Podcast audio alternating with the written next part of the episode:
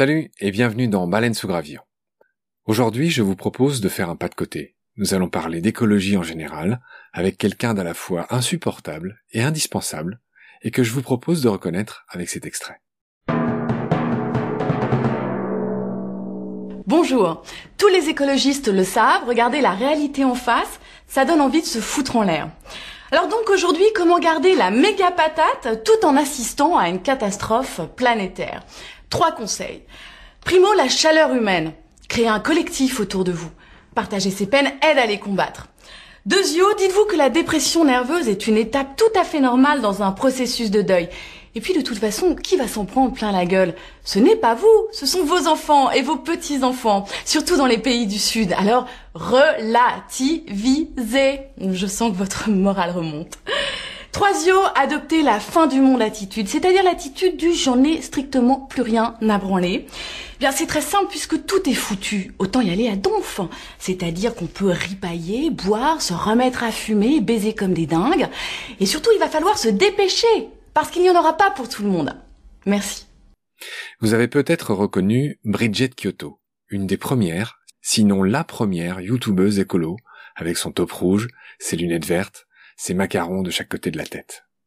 Bridget s'est fait connaître en 2010 et on ne l'entend plus depuis le confinement et nous allons voir pourquoi avec elle dans cet épisode.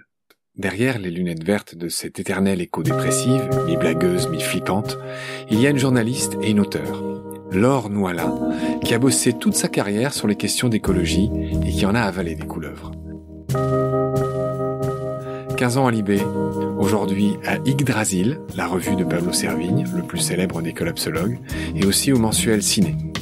Laure fait aussi de la télé depuis quelques années. En 2018, elle co-réalise Après-demain avec Cyril Dion, l'auteur du célèbre Demain, sorti en 2015 et qui avait dépassé le million d'entrées et remporté le César du meilleur docu cette année-là. Le film avait surtout soufflé un grand coup de frais dans les consciences, écolo ou pas. Trois ans plus tard, dans Après-demain, Cyril Dion reprenait donc son baluchon pour essayer de convaincre Laure Noila sur les routes de France et de Belgique. A-t-elle été convaincue? Vraiment pas sûr. Car deux camps s'affrontent en écologie. Ceux qui croient que le changement est possible et qu'on peut se sortir des problèmes de réchauffement climatique, de pollution et de surpopulation, et ceux qui y croient moins, voire pas. Clairement, Laure est de cela. Bonjour Laure. Bonjour. Comment est-ce qu'elle a traversé la crise du Covid, Bridget? On l'a pas vu, rassurez-moi, j'ai pas raté un épisode, elle était plus là.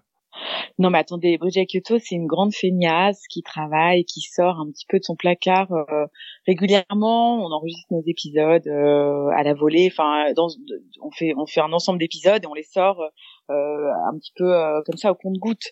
Donc Bridget Kyoto, je vais vous dire pourquoi elle n'était pas trop présente pendant le grand confinement, parce que il y avait plus rien à dire. Voilà, le réel lui a un peu coupé la chic et comme tout le monde s'est mis à beaucoup parler, il y a eu beaucoup de vidéos de youtubeurs qui ont fait des journaux de confinement, etc. Et euh, l'auteur Eric Lablanche et moi-même, on était là à se dire mais en fait ça devient pas drôle du tout. Je sais pas, voilà. Bridget, elle avait la, la coupe, euh, la chic, pardon, coupée par euh, par le réel pour une fois. Et vous savez quoi? C'était pas mal de se taire à ce moment-là, en fait.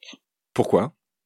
Parce que j'ai, on a eu la sensation que tout le monde avait un avis très très certain sur ce monde d'après, sur le monde du moment qui était totalement à l'arrêt, brutal, et le monde d'avant qui euh, était absolument détestable, comme si euh, il y avait une espèce de convergence de faisceaux, de voix qui disaient tout à peu près la même chose.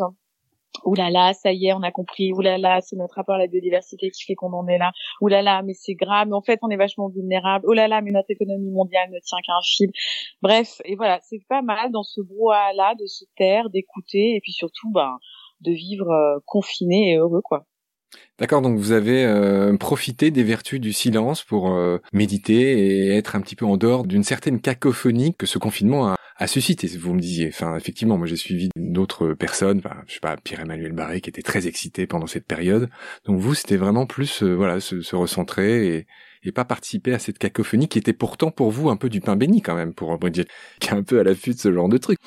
Bah oui, là c'est vrai que le réel venait un peu jouer sur les plates-bandes de l'effondriste euh, et de toutes les blagues effondristes que Bridget Kyoto peut bien véhiculer. Donc oui, euh, c'était un peu du pain béni euh, comme vous dites, mais c'est justement parce que c'était du pain béni que ça nous semblait trop facile. Je sais pas, je vous assure qu'on a eu un peu la, on n'avait rien à dire de, de plus, de, de mieux. Enfin, ouais, moi je trouve que le, le silence a vraiment des vertus. Je dirais pas comme ça, mais moi je suis assez passionnée par euh, le silence et surtout l'écoute. Dans le silence, il y a de l'écoute. Qu'est-ce qui se passe euh, Qu'est-ce que est-ce qu'on voilà, on s'est aussi posé des questions. Est-ce que Bridget n'a pas finalement fini d'alerter, de faire rire euh, à sa façon, un peu noire, jaune, verte? C'est exactement là-dessus que je voulais rebondir, c'est que euh, Bridget, si je calcule bien, elle a pas loin de 10 ans. On va pas passer tout notre euh, temps ensemble à, parler de Bridget, hein, mais je voudrais juste finir là-dessus. Euh, donc ma première question, c'est comment est-ce qu'elle a évolué en 10 ans, Bridget? C'est vrai que a priori c'est une flippée, donc flippante qui a mi-drôle mais mi-flippante quand même, donc ça c'est un peu la base. Mais est-ce qu'il y a une micro-évolution en plus de ça depuis dix ans? Est-ce que Bridget va survivre finalement à, nouveau, à cette nouvelle époque, à ce nouveau paradigme qui s'ouvre devant nous? Je ne sais pas du tout si Bridget va survivre, je ne sais pas du tout si elle est en sursis. Euh, ce que je sais en tout cas, c'est qu'elle est née euh, d'un grand grand besoin euh, d'avoir un, exutoire en tant que journaliste, que ce soit Eric Lablanche, l'auteur, ou moi. On était quand même un petit peu coincés par le réel et le sérieux du partage d'informations. Là, avec Bridget, on a pu se lâcher, quoi. Et c'est-à-dire que rire de nos peurs, de nos grosses angoisses, avait un effet assez libératoire. En plus, on pensait qu'on allait alerter euh, par exemple ma mère, enfin pas Noël ma mère, hein, mais ma maman à moi sur les questions écolo. Et finalement, euh, Bridget, euh, elle a fait rire que ceux qui étaient déjà au courant, elle a fait rire, elle a soulagé que ceux qui étaient au courant et qui étaient dans le flip total que tout le monde s'en fiche. Son humour noir, vert, jaune, bah en fait, ça a permis aussi de de créer une petite communauté autant rire de cette espèce de catastrophe énorme qui arrive. C'est même pas une catastrophe. Hein, je veux dire, c'est un peu le destin humain qui va s'arrêter brutalement. Donc c'est même plus une catastrophe. Je veux dire même le mot catastrophe, voilà. Mais autant on s'en marrer, quoi. Euh, et ça, ça a toujours été le leitmotiv de Bridget. Donc en dix ans, elle a continué à faire rire. Des fois, c'était moins drôle. Euh, des fois, on n'y arrivait pas. Des fois, on n'était pas dans le mood de rigoler. On faisait même plus des blagues. On essayait d'expliquer des trucs. Mais bon, voilà. Quelle est la blague, la punchline, je ne sais quoi, que vous regrettez le plus? Bah, il y a des fois, elle était assez roborative euh, à donner des cours explicatifs euh, sur la sur la question d'une analyse de cycle de vie, je sais pas quoi. Euh, bon, on s'en fout, autant aller boire des coups, voilà. Donc je sais pas exactement ce que je regrette. Il y a eu 82 épisodes. Je, je peux pas trop dire qu'il y a un truc que je regretterais, mais je pense qu'il y a eu des moments, ça manquait de souffle et de rythme et ça n'était même plus drôle. On se faisait même plus rire nous-mêmes hein, aussi. Hein. C'est ça qui, qui, qui, est important euh, de savoir. Quand on essaye de faire des blagues, si on n'est pas à, rire de nos propres blagues, ça va pas marcher. quoi. En effet, les, chiffres, euh, bon, je suis pas du tout un spécialiste, ont un peu baissé. Hein. Enfin, ça a été un énorme succès au début, et puis j'imagine ça s'est un peu effrité au fil des années. Vous avez deux trois chiffres en tête là où, où on n'en parle même pas ou des chiffres, mais non, mais nous on est ridicules, on est les, on est les mamies. Vous rigolez, vous euh, faisiez euh, des, des, je sais pas, 100 000 vues quand même. Enfin, je... Mais pas du tout. Je sais pas qui euh, a fumé ça, mais euh, personnellement, j'ai regardé, j'ai regardé. on n'a jamais fait 100 000 non, vues. Si... Bah, je, 60 k, bah, 60 k, ça veut bien dire 60 000 vues. Oui, c'est ça. Bah donc c'est pas 100 000. Et puis en plus, enfin, je veux dire, c'est 60 000 sur 10 ans, je pense. Non, non, calmons-nous. Hein. Nous, on est la grand, nous, on est les, les la mamie, les papis des youtubeurs euh, collapso. Et ben, en tant que mamie et papy, euh, voilà, on a des années au compteur. Vous êtes modeste parce que parce que vous êtes surtout la pionnière aussi. Enfin, mamie, c'est une façon un peu modeste de dire ça. Vous êtes quand même la première. Bah, on a été les premiers, ouais, à faire une espèce de personnage comique, un avatar de moi-même en tant que journaliste qui se promenait dans euh, les nouvelles les pires et qui essayait d'en rire. Évidemment, il fallait boire des coups pour pouvoir supporter tout ça, ce qui fait rire en tant que tel d'ailleurs. Euh, donc voilà, mais euh, mais oui, on a été les, premiers, on sera pas les derniers, euh, sûrement pas. Et, et, puis voilà, on commence vraiment à avoir des âges canoniques par rapport à des youtubeurs et très franchement. on est toujours à faire des blagues. Il y a plein mille et une façons de pouvoir faire des blagues. Bridget, d'une certaine façon, son esprit, c'est nous. Donc on est encore vivant. Merde. Elle risque pas de mourir. Maintenant, est-ce qu'on va continuer à faire des vidéos? C'est un investissement, c'est du temps, c'est un peu d'argent. Oui, vous faites, vous faites beaucoup, d'autres choses. Surtout, en et voilà. D'accord. Alors, je vous propose qu'on laisse Bridget dans, à sa retraite euh, de silence. Je voudrais qu'on enchaîne sur votre ami. Alors, vous, vous êtes ami avec tout le monde. Enfin, c'est normal, c'est un petit monde, l'écologie.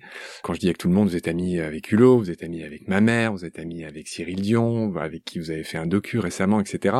Et puis, vous êtes ami aussi, enfin, en tout cas, vous connaissez euh, un, un, type que j'ai... Euh... Oui, je trouve que c'est plus juste de dire que je oui, connais, bien sûr. plutôt que de Bien dire sûr. que je suis amie. Parce que je pars pas en vacances avec. Nicolas Hulot, avec Cyril Dion et avec euh, et avec Isabelle Autissier. Mais je les aime beaucoup, je les connais depuis 20 ans et tout, et donc on va pas se mentir entre Bien nous. sûr.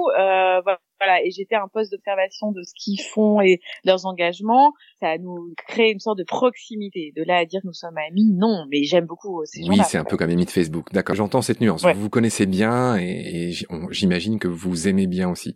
Alors bref, c'était pour vous raccrocher sur une remarque perfide que vous fîtes quand nous nous sommes entretenus la première fois sur votre ami, enfin votre connaissance Tariq, qui m'avait accordé une, une interview il y, a, il y a quelque temps aussi sur, en gros, sur le biomimétisme. C'est un peu le sujet du, du podcast hein, qui dressait une sorte de, de liste de conseils et de bilans euh, que vous avez trouvé brillante comme moi, mais parfois un peu bien gentille, je vous cite. Est-ce qu'on peut revenir là-dessus?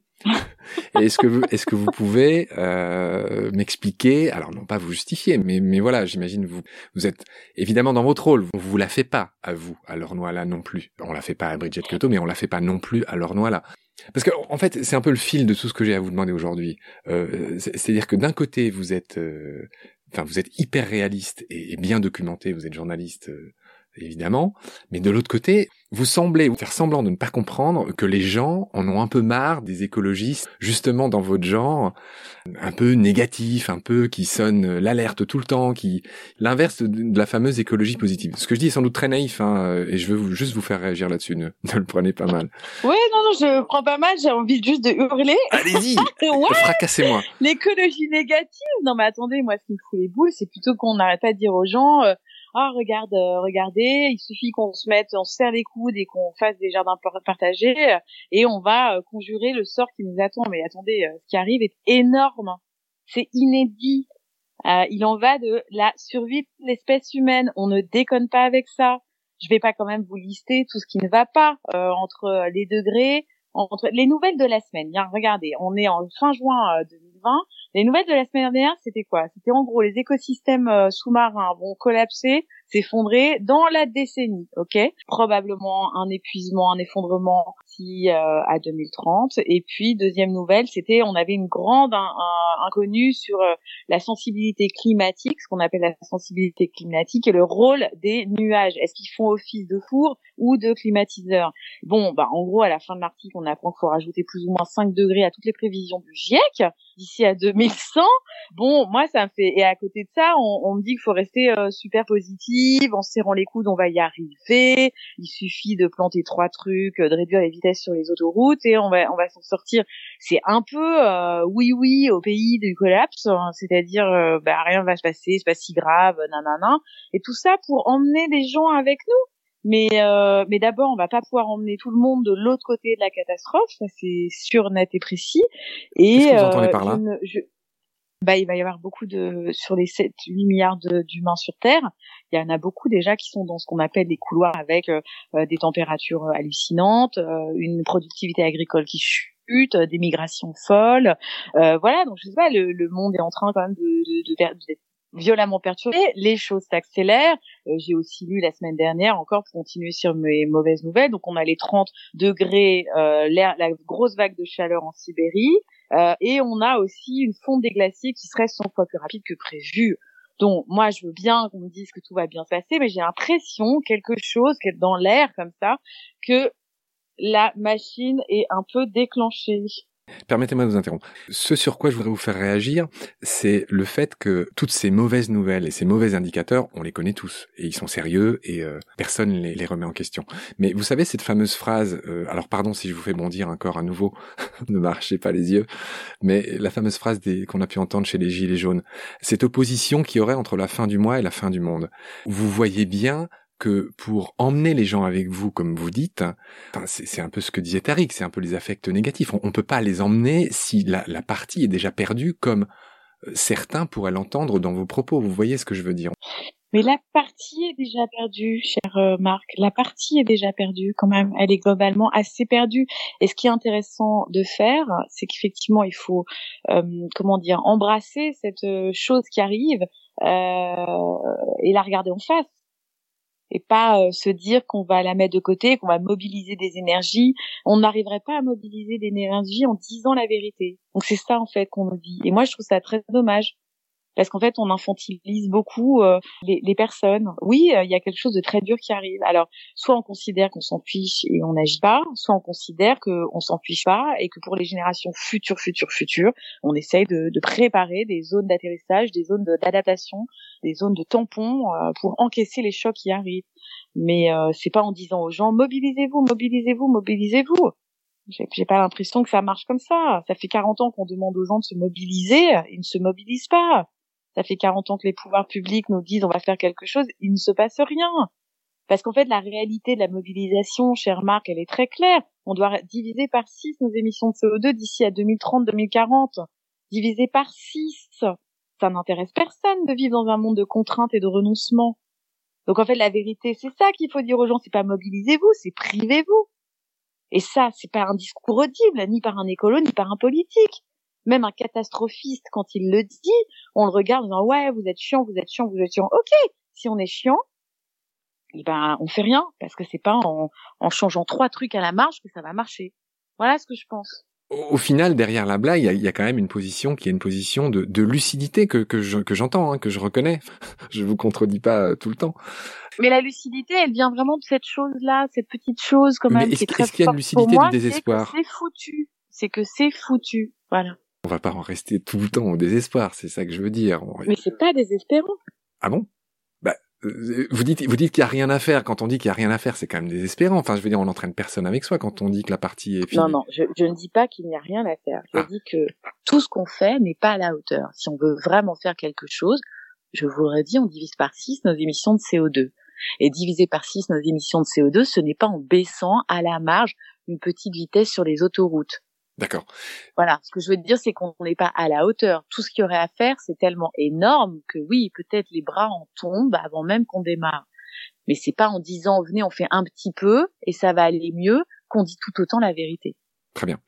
Euh, je voudrais qu'on parle de quelque chose de très précis. Vous avez été interviewé avec Noël Mamère euh, dans Oui demain. Euh, il y était question de, de l'augmentation dramatique de la de la population. Et là encore, vous pensez qu'on en parle assez peu et que et que c'est la grande oubliée des rapports de l'ONU, etc. Vous allez nous le dire.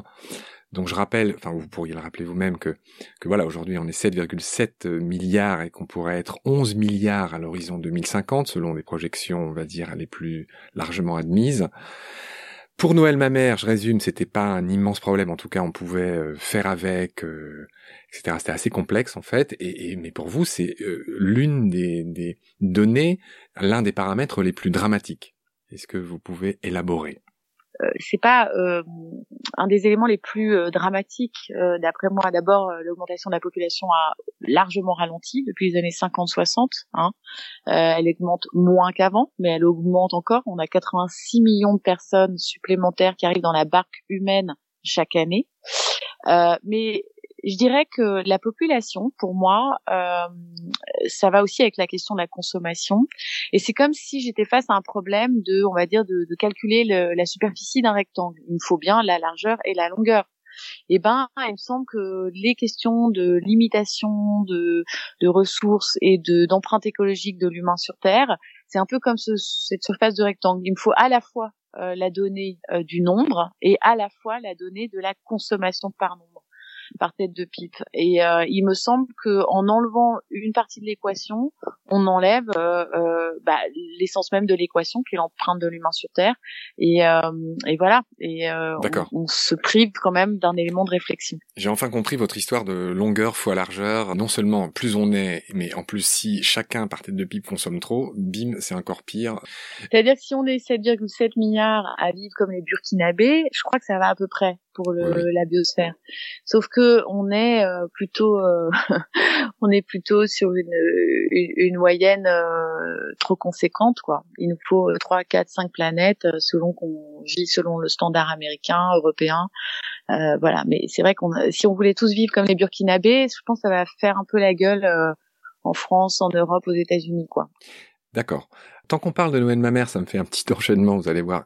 Euh, ma mère, il a fait 5% des voix, il a fait le meilleur score de, tous les temps de, des écolos à une présidentielle, c'était en 2002 si je me trompe pas. Est-ce que euh, un jour vous allez en faire vous? Parce que vous faites beaucoup de choses vous aussi, enfin pour l'instant, vous restez journaliste et auteur. Mais voilà, c'est une question totalement ouverte. Est-ce que, ah, est-ce que ça vous tente? De faire de la politique. C'est-à-dire de mettre les mains dans le cambouis, parce que ça va cinq minutes de, de, faire la gueule et de dire que ça va, que ça va pas et que c'est pas bien. Mais est-ce qu'à un moment donné, vous allez faire, je ne sais pas, comme Cécile Duflo, que je sais pas que que vous pourriez. Euh, Surtout pas. Ah très bien, d'accord. Mais non, mais moi je suis une écolo euh, vraie, euh, c'est-à-dire que j'ai pas trop entendu euh, beaucoup euh, d'écolos encartés chez ELV dire des choses vraies. Euh, il y a toujours un aménagement, que ce soit avec la croissance verte, que ce soit avec la question de la décroissance. Pendant très longtemps, ils n'ont jamais voulu utiliser ce mot but euh, qui est la décroissance. Enfin, j'ai l'impression que les écolos politiques ne disent pas la vérité. Ils disent même un peu n'importe quoi. Euh, puisque j'ai entendu récemment, je crois que c'est Julien Bayou, parler des éoliennes, des doubles éoliennes, que c'était super les énergies alternatives et la croissance verte, alors que ça bouffe un maximum de terres rares et de et que et que ça perpétue des modèles qui sont basés sur la production d'énergie et non pas sur la baisse de la consommation. Moi, je les entends dire beaucoup de bêtises, pas assez de choses vraies, et par rapport à l'urgence de ce qui vient, mais ils sont à la ramasse. Donc j'ai un peu pas trop envie de faire des, de la de la politique euh, dans dans ce domaine-là. Et je pense que je fais de la politique là où je suis dans mon territoire, euh, j'en fais euh, à l'échelle euh, de mon territoire. Donc, c'est-à-dire que je ne suis pas une élue territoriale, je n'ai pas besoin d'être au conseil municipal de ma ville pour agir, et j'ai l'impression que je fais des choses éminemment politiques. Ouais. D'accord. Alors, il y a Pablo Servigne aussi qui est très en, je sais pas comment dire, enfin, qui est très écouté, qui, a écrit ce fameux bouquin, Comment tout peut s'effondrer. Vous collaborez à Yggdrasil, qui est sa revue. Euh, alors juste un détail, un peu juste de culture. Yggdrasil, c'est quoi? Ça veut dire quoi? C'est quoi ce nom compliqué? Ah, Yggdrasil, c'est le nom de l'arbre monde euh, dans, les euh, contes un peu, ouais, voilà, exactement nordique. Euh, dans les contes nordiques, on a cet arbre monde qui en fait est une métaphore de de, de tous de la vie en fait, voilà. Donc euh, et il est gigantesque et et il puise ses racines au plus profond de la terre et ses racines touchent le, et ses branches touchent le ciel et voilà, c'est lui qui représente tout le vivant en réalité. Donc c'est lui qu'il faut défendre à tout prix. D'accord, donc c'est une belle métaphore de, de votre euh, combat, on va dire. Ouais. Euh, alors Pablo Servigne, euh, c'est aussi un de vos copains. Qu'est-ce que vous gardez de lui? Qu'est-ce que vous gardez pas? Alors lui, c'est un collapsologue, donc. Euh... Pablo, je garde tout de lui, sauf sa femme. Excellent. Je plaisante. Je garde tout de Pablo, sauf sa femme. Non, je rigole. Je l'embrasse très fort. Je les embrasse tous les deux. Euh, euh, bah, en fait, ce que j'aime beaucoup euh, dans, dans cette, euh, cet homme, euh, c'est qu'il a le corticage, c'est cérébré, c'est vertébré, la pensée cérébrée et vertébrée d'un côté, qui nous parle d'effondrement, qui essaye de rassembler de manière transdisciplinaire plein d'éléments pour dire que attention, quelque chose est en train d'arriver, et à la fois en tant qu'homme, je pense qu'il y a de l'écologie intérieure en lui, il y a une quête, voilà, une autre fin du monde est possible, qui est le deuxième, le troisième ouvrage qu'il a écrit, c'est-à-dire il y a aussi cette quête intérieure une fois qu'on a regardé euh, la mort euh, en face ou, euh, ou le soleil en face, pour paraphraser La Rochefoucauld, et eh ben qu'est-ce qu'on fait Qu'est-ce qu'on fait avec cette information radicale et assez terminale? Et eh ben ce que j'aime bien, c'est que lui, il essaye vraiment de travailler autant sur la pensée et les choses que sur le cœur et ce que ça fait au ventre, et donc sur les émotions. Voilà. Bon, on a compris ce cri du cœur. Alors je reviens à vous. Parmi les nombreux mots dont vous vous êtes auto-affublé, donc euh, éco-dépressive, euh, je sais plus ce que vous aviez dit au début. Euh. Vous êtes aussi gink et nullipare. Alors je veux bien pour ceux qui nous écoutent que vous expliquiez déjà ce que ça veut dire nullipare et ce que ça veut dire gink. Alors nullipare, c'est bien un mot de la langue française, je confirme, qui veut dire que je n'ai pas euh, donné donné la vie. Vous n'êtes pas reproduite. Je n'ai pas accouché, et je n'ai pas je n'ai pas donné la vie. Euh, je suis donc une femme sans enfant. Et une GINK, euh, c'est euh, c'est donc un acronyme anglais qui veut dire Green Inclination No Kid. Et donc c'est ceux qui n'ont pas d'enfants pour raison, on va dire, écolo. Idéologique. Ouais. Enfin, de, de croyance. Ouais. Faites l'amour, pas de bébé. En gros, c'est votre. Faites l'amour, pas de bébé. Ouais. Bah bon, faites ce que vous voulez, hein, mais pour moi, pour moi, c'est est-ce que sérieusement, Laure, les oreilles dans les oreilles, à défaut des yeux, vous n'allez pas me faire croire que un enfant ça va en fait. C'est là que je veux en venir. Un enfant. Non ça mais va. attendez, ça c'est des choses hyper intimes. Un enfant ça va. Aménagez-vous comme vous voulez les choses. Moi personnellement j'ai 46 ans, c'est trop tard, c'est fini. Et quelle joie d'ailleurs. Euh, et donc du coup non, euh, ça transcende pas tout. Moi en tout cas, le, le mon ventre qui m'a parlé beaucoup et euh, n'a pas réussi à tuer euh, ce que je pensais dans mon cerveau. Donc euh, ça peut ne pas tout transcender. Voilà. Et je ne suis pas que un désir de ventre et d'amour et de. euh, je peux aussi penser et me dire que non, en fait, ça passera pas par moi et que c'est même un acte politique de pas en avoir fait, de pas en avoir eu. Et je pense que ça demande beaucoup beaucoup de courage d'en vouloir et de ne pas en avoir. Euh, et donc Mais je pense que parfois c'est une excuse aussi. C'est une excuse pour pas en faire ou pas en. Vous voyez ce que je veux dire? Je pense que Oui, parfois c'est une excuse en tout cas. Peut-être que c'est une excuse à 5. Vous avez raison, c'est sans doute intime. Oui, oui, c'est peut-être une excuse à 5, 10, 15%, mais peu importe. En tout cas, euh, je pense que l'idéologie ou la pensée euh, que j'aime déplier, euh, le travail que j'ai envie de faire, ma contribution au monde, faisait que non, le, la- le désir d'enfant n'a pas tout transcendé. C'est très possible aussi. Et c'est vrai que quand on regarde des espèces de tableaux où on voit ce qu'on peut faire pour mieux lutter contre le réchauffement climatique ou euh, pour son empreinte carbone, ce qui est la même chose, ou pour plein d'autres trucs, euh, on va dire euh, écologiques, ce qui est loin, loin, loin, loin, loin devant tout, euh, toute autre chose telle que faire du vélo ou, recycler ou, faire son compost ou que sais-je, c'est de pas faire de môme. Enfin, mais à 200% de plus. Alors attention, hein, parce qu'en fait, en l'occurrence, le, le tableau auquel vous faites référence était assez mal, a été assez mal compris. En réalité, c'est pas de faire un enfant de plus quand on en a déjà un ou deux. Je crois que c'était plutôt ça, c'est-à-dire euh, un enfant, comme vous disiez, c'est ok. Euh, ça veut dire que deux personnes deviennent une personne. Vous êtes même en décroissance démographique. Euh, un enfant par personne, c'est on est en train de stabiliser. Mais euh, mais au-delà du deuxième enfant euh, par couple, euh, là, ça devient un vrai problème. Voilà, c'était ça plus exactement. Mais vous savez, un, peu le chemin chinois. Un peu les Chinois pendant très longtemps. mais vous savez, l'histoire d'enfants, c'est très compliqué parce que la démographie en Russie, qui est un mouroir à ciel ouvert, n'est pas la démographie en Chine où vous allez avoir à peu près 600 millions de Chinois de plus de 60 ans à partir de 2040. C'est pas la même démographie en Europe ou même en France où on fait 12 000 enfants de moins depuis 3 ou 4 ans euh, chaque année. Euh, c'est pas la même chose qu'au Nigeria ou au Niger. Enfin voilà, donc la question de la démographie est un truc à prendre avec un des pincettes, deux une vision globale, tempérée et, euh, et trois, euh, se souvenir que c'est quelque chose de particulièrement intime. Voilà, je, moi je dis pas ne faites plus d'enfants, je dis euh, je dis juste que si vous en faites, euh, ben euh, me venez pas me faire chier si je je prends l'avion. voilà. D'accord. Cher Laure, voilà. Je vais pas vous embêter encore très longtemps, mais je voudrais encore vous poser quelques petites questions. Euh, donc, vous avez vu que moi, je fais un truc sur la nature et le biomimétisme, Oui. c'est-à-dire les, les solutions qu'apporte la nature. Euh, c'est forcément des choses auxquelles vous avez réfléchi, vous en voyez passer. C'est pas, c'est pas l'entièreté de votre discours et de votre préoccupation, mais je voudrais quand même que vous fassiez l'effort de me, de me, de me parler de quelques solutions biomimétiques qui, selon vous, sont pleines d'espoir. Et à l'inverse, euh, si vous en avez, enfin, si vous pensez que ça marche pas du tout, enfin, ce qui serait, pour le coup, là, vous me, trou- vous me trouveriez sur votre route. Mais, mais voilà, pa- parlez-moi des solutions biomimétiques qui ont vos, votre aval. Non, mais c'est là où, alors c'est moi, Marc, c'est là où, euh, où je pêche un peu par euh, par ignorance. Hein. Euh, clairement, je je vois pas, euh, je n'ai je n'ai pas de de solution qui vient comme ça. J'ai pas trop bossé là-dessus là. Euh, donc je peux pas trop répondre à cette question. Votre honnêteté vous honore. Euh, ouais, non, non, je, je vais être très très honnête. euh, voilà, et de la même façon, euh, enfin, moi je sais que je- voilà, juste que le truc que j'ai je- lu récemment, euh, qui parle pas de biomimétisme, mais qui, qui est une piste, euh, semblerait-il, qui est l'économie symbiotique, cette économie qui viendrait régénérer un peu les écosystèmes détruits, etc. J'adorerais y croire, j'adorerais y croire. La permaéconomie. Ouais.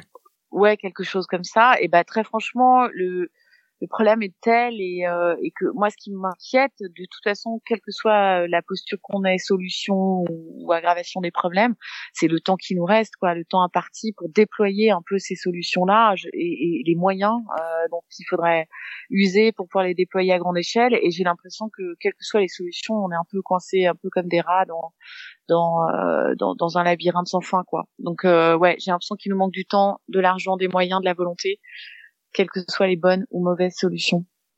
D'accord. Il y a, y a, une phrase que j'avais vue en, en, je sais pas pourquoi j'avais tapé pessimiste, je, je sais pas du tout pourquoi. Et, il y a une citation que j'aime bien qui dit qu'un pessimiste c'est un optimiste bien informé ou bien renseigné. Vous vous reconnaissez là-dedans? Complètement.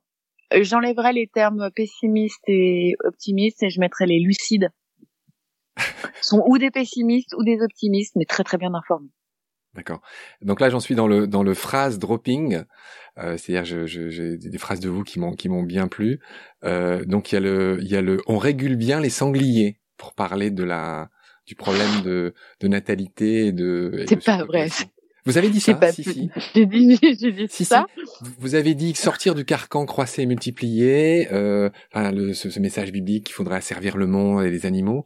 Et, et vous avez dit, alors qu'on devrait commencer par se réguler nous-mêmes, on régule bien les sangliers, vous avez dit. Et là, vous faites semblant de ne pas vous en souvenir. Non, je, je pense que j'ai dit ça dans un contexte. Oui, oui, non, je, effectivement, on régule bien les sangliers, on régule bien les naissances hein, aussi. Et pas forcément de manière autocratique comme en Chine. Euh, on régule bien aussi les, les, les, naissances pour avoir pour que tout le monde ait un petit peu euh, bah, droit à l'éducation, enfin que les femmes soient un petit peu libérées des tâches et de la charge mentale. Euh, on régule bien les populations euh, humaines aussi. C'est pour ça qu'on a le planning familial, me semble-t-il. D'accord. Donc, donc j'arrive tranquillement à la fin de mes questions. J'en ai encore juste quelques-unes. Euh, la question un peu beauf avant la question que j'adore. Donc, je commence par la question un peu beauf. Euh, ça serait tout ce qui est bibliothèque idéale, conseil culturel, livres, podcast, à part le mien, le mien bien sûr, film, docu. Alors, il y a, y, a, y a les vôtres aussi. Euh, bibliothèque idéale, ben on a parlé un petit peu de des livres de Gauthier Chapelle, Raphaël Stevens et Pablo Servigne, qui sont comment tout peut s'effondrer, l'entraide et puis euh, une autre fin du monde est possible, effondrement, Jared Diamond, qui est quand même un joli texte euh, qui parle de plein d'expériences dans le passé et du fait que voilà. Pour les femmes, moi je dirais Arrivé l'obscur pour Starhawk, toute la partie éco-féministe, donc Sorcière de Mona Cholet, euh, Emilie H avec son recueil de texte collectif du mouvement. Vous êtes très féministe aussi, en fait. Pardonnez-moi de vous interrompre. Vous êtes très féministe, en plus d'être. Je suis très écoféministe, hein, qui n'a rien à voir. L'écoféminisme, c'est juste faire le, comment dire, le parallèle entre ce qu'on fait subir aux femmes et ce qu'on fait subir à la terre est assez évident. La nature, on la, on la maltraite, on l'exploite. Euh, bah, les femmes, on les maltraite et on les exploite aussi. Euh, et puis, on est toutes les filles, les arrière-petites filles, les nièces euh, de cet énorme féminicide du XIVe siècle euh, qui a vu disparaître ce qu'on appelait à l'époque les sorcières.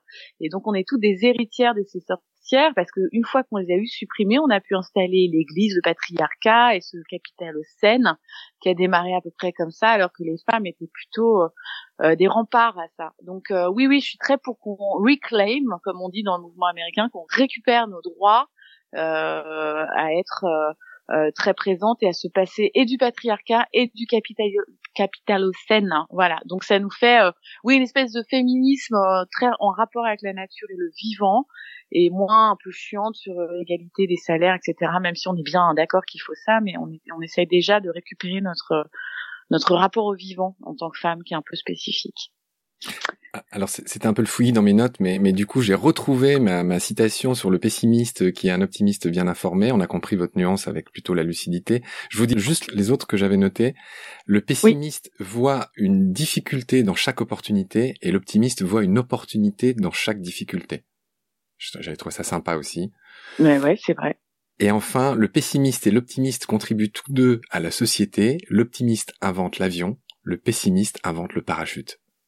Oui, alors en gros, ça voudrait dire, que non, parce que ça voudrait dire que le pessimiste est obligé de récupérer tout le temps les conneries de l'optimiste. Non, euh, ça veut dire que le pessimiste, en fait, c'est très élulien de, de l'idée de Jacques Ellul, vous savez, qui disait tout le temps, qui était un grand grand critique euh, de la, la technique au XXe siècle, et qui disait tout le temps que euh, le progrès propose des problèmes que la technique va devoir solutionner, tout en posant les solutions techniques apportent d'autres problèmes, etc., etc. C'est vrai que dès lors que vous créez l'avion, vous devez créer le parachute. Mais euh, bon, voilà, avec la pirogue, on devait créer aussi le gilet de sauvetage, j'imagine. Donc euh, tout ça est, oui, à chaque fois, si on ne veut pas mourir, si on veut absolument que tout se passe bien, et si on a vraiment peur de la mort, alors effectivement, il faut à chaque fois créer quelque chose pour euh, parer au danger de ce qu'on a mis en place. D'accord. Euh, est-ce que dans tout ce qu'on a dit, dans toutes mes modestes questions, il y a des thèmes qui vous paraissent chers, qu'on n'a pas abordés, sur lesquels vous voudriez dire un mot?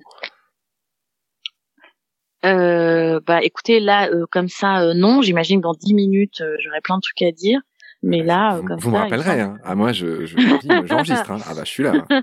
alors je, je signale qu'on est je signale qu'on est dimanche que que voilà que qu'a priori on a le temps et que et que vous ne devez pas être loin de votre fameuse méridienne. Je, je, peux aussi, je sais pas si je peux, si je peux dire ça. Vous avez une. Et pas du tout. Moi, je pars en montage demain pour deux semaines ah. de montage. Je travaille comme une dératée. Mais vous êtes chez vous. Et chez vous, il y a une méridienne. Vous m'avez dit. C'est-à-dire ce meuble. Moi, qui est euh, la, la, méridienne. Euh, qui est une invitation à la sieste. je, je dis pas que pour, que, que pour blaguer. C'est-à-dire la méridienne, c'est une invitation à la sieste et surtout à ce qu'on appelle le slow, c'est-à-dire ralentir le rythme, qui est aussi une solution pour l'avenir. Vous voyez, reprendre la maîtrise de son calendrier, emploi du temps, etc. Non? Ouais, alors j'ai la grande chance de pouvoir travailler chez moi et d'être assez indépendante euh, de ce niveau-là. En tout cas, ce qui est sûr, c'est que 20 minutes de sieste par jour comme les vieux ou comme les bébés, j'en sais rien. Mais euh, voilà. Non, non, vous, vous rigolez, mais je pense euh, que bah, tout le monde est assez convaincu de l'importance et des bienfaits de la sieste. Je, je... Moi-même, je la fais pas assez souvent, mais. Euh, non, non, la sieste, c'est, vous avez deux journées en une avec une sieste au milieu. Oui, d'où le nom méridienne d'ailleurs, qui est à la fois le meuble, et c'est ce que j'ai vérifié après que vous m'en ayez parlé, et donc ça veut bien dire ça, la, la pause de la mi-journée qui est très roborative, ouais, en effet. Ah, c'est ça, voilà. Donc, euh, vous savez quoi? On va raccrocher, j'irai faire ma sieste. oui, oui, alors attendez, j'ai juste une dernière question, ça va vraiment pas durer longtemps. Euh, c'est, c'est une question un peu traditionnelle. Euh, donc le, le, mon podcast s'appelle Baleine sous gravillon. Euh, je voudrais juste savoir ce que ça évoque pour vous, si ça évoque quelque chose. Ah bah pour moi c'était euh, la blague qu'on dit il y a sous roche. Et donc moi tout, le temps avec ma bande de copains on disait qu'il y avait mammouth sous caillou. Et là j'ai compris qu'il y avait une, une troisième version possible. C'était la baleine sous gravillon. Me trompe-je? Alors non, et, et, je dis vraiment pas ça pour vous faire plaisir, mais vous êtes la seule. Euh... Alors je dis pas que c'est la bonne euh, interprétation, mais en, tout cas c'est mon idée de départ. Je, trouve cette expression euh, très drôle en fait, mais je trouvais que ça collait bien avec, euh, on va dire, l'idée que la beauté elle est partout dans la nature, sous chaque caillou, sous chaque, dans chaque petite flaque. Il n'y a pas besoin de. Bah là apparemment sous le gravillon il y a une baleine, hein, donc c'est quand même encore autre chose. Mais oui oui, c'est l'anguille sous roche. Ouais, bah, c'est-à-dire que de toute façon euh, on ne nous dit pas tout, on ne sait pas voilà exactement à quelle sauce on va être mangé. Donc il y a aussi ce doute que euh, que, que ce monde dans lequel on est où, tout semble aller bien, eh ben en fait devient de plus en plus dissonant et il y a des gros gros gros nuages bien noirs qui s'approchent. Voilà ce que je ressens avec votre baleine sous gravillon. Ah, c'est dommage, vous la teintez de grisaille et d'orage à l'horizon alors qu'il n'y avait que de la que de la gaieté et, et et de la blague finalement. Il y a de ça, mais bon, une baleine a du mal à se cacher sous un gravillon quand même. Oui, alors ça, ça, va dans votre sens, en effet. très bien. Euh, c'est pour ça que ce podcast, ce titre est très bien. C'est vous dévoiler euh, ce qu'on pense ne pas voir. Ah, merci. Bon, je vous, je vous rends à votre méridienne. Merci beaucoup de m'avoir accueilli euh, chez vous un dimanche.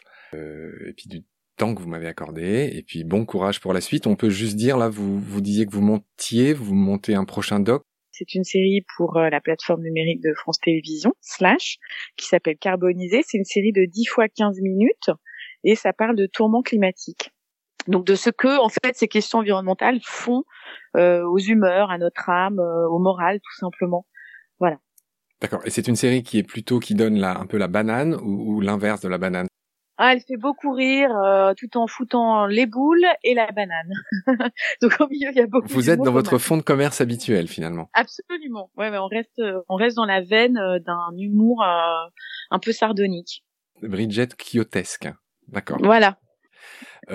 merci Laure, à bientôt et bon courage pour le montage et on est impatient de, de le voir. Merci Marc et euh, ben à bientôt aussi et bon vent d'après ce que j'ai compris. Vous allez avoir du vent dans les voiles la semaine prochaine. Oui, oui, je vais naviguer un peu, ça va faire du bien. Et eh ben bon vent, à bientôt. Merci, au revoir. Merci d'avoir suivi ce nouvel épisode. Vous avez maintenant compris le rythme binaire de Baleine gravillon. Une semaine, je raconte une histoire précise d'un être vivant et de l'invention ou des inventions qu'il a inspiré, en 10 minutes environ. Et puis la semaine d'après, je propose une interview avec un scientifique, un auteur, un expert, qui apporte son éclairage sur un angle précis en 30 à 40 minutes. La semaine prochaine, je vous propose un épisode surprenant puisque je vous raconterai comment la tour Eiffel a été inspirée par le fémur humain. Je ne le savais pas moi-même et j'espère que vous trouverez ça aussi passionnant que moi. N'oubliez pas de mettre des étoiles et des commentaires sur vos applis et sur le site Facebook de Baleine sous Gravillon. Abonnez-vous et recommandez le podcast à vos proches si vous avez aimé et si vous voulez m'aider. C'est vraiment crucial pour la survie du podcast. Bonne semaine, prenez soin de vous et de ce qu'il y a autour de vous. Merci, au revoir.